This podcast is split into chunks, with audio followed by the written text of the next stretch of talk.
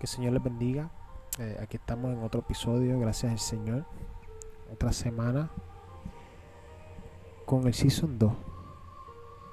Le puse a este Season una relación con Él. Eh, es algo que ya he escuchado ya varios meses. En cuanto a que no vivamos de la religión. Que no vivamos siendo religiosos. La religión nos salva. Los, los ritos nos salvan. Y te voy a traer unos ejemplos, ¿verdad? En estos episodios. Y el de hoy es Juan 8, 1 al 11. Aquí vemos una situación en la que Jesús va al templo y eh, hay una gran multitud rodeando a Jesús.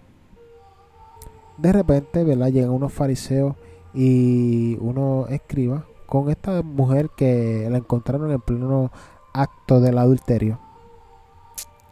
Y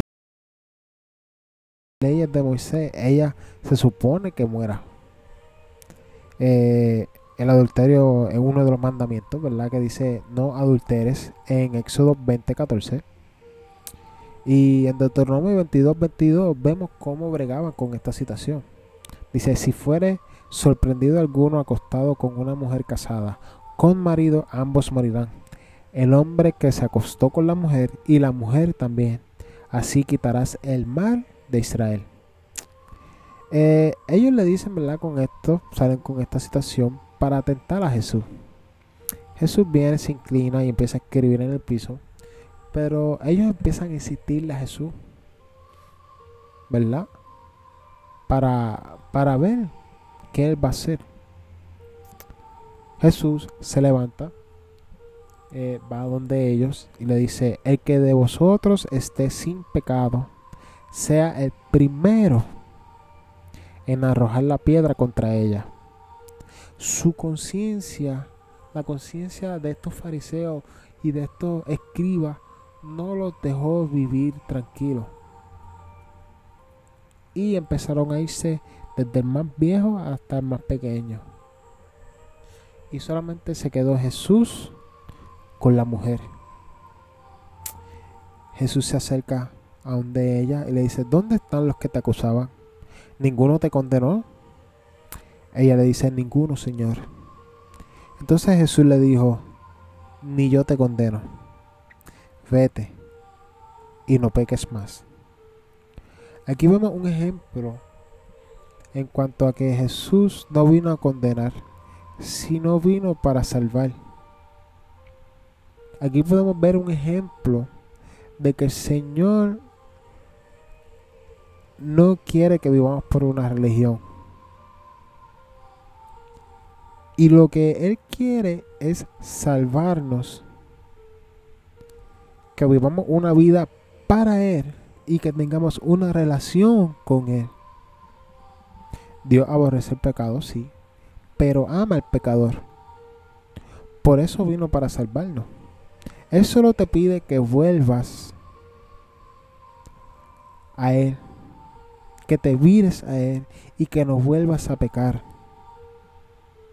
Que no vuelvas a hacerlo, que sigas hacia adelante. Dejes todo lo que te, lo que te estorba del, del pasado. Te enfoques en Él y lo sigas. Muchas personas te pueden decir que tú no sirves. Muchas personas te pueden decir que tú no tienes futuro. Muchas personas te pueden decir que, que tú no tienes ningún propósito en la vida. Que tú eres un error de la vida. Tú te puedes sentir solo. Muchas personas te pudieron haber abandonado. Familiares, amistades, gente cercana a ti, gente en que tú confiabas. Pero Jesús no te va a abandonar. Al contrario, Él te va a amar. Él te va a salvar. Porque Él tiene un propósito contigo. Déjate usar por el Señor. Él solo te pide que dejes el pasado en el pasado y viva el presente mirándolo a Él. Él quiere que tú te dejes usar por Él. Él quiere usarte.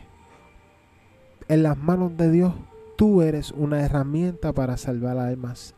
Tú eres una herramienta útil. Tú tienes un propósito y solo en Él vas a encontrar tu verdadera identidad. Vas a encontrar tu verdadera vida vas a encontrar un propósito. Tú tienes valor para Él. Por eso Él vino a esta tierra a morir por ti. No dejes que el pasado te siga atormentando. Síguelo a Él. Ese va a encargar de protegerte, Él se va a encargar de moldearte, Él se va a encargar de hacerte una persona nueva. Pero conlleva a que dejes la religión atrás, conlleva a que no sigas en el camino que estás. Él te quiere usar. Deja que Él esté contigo. Y va a ser la mejor decisión que tú hayas podido tomar en la vida. Dios te bendiga.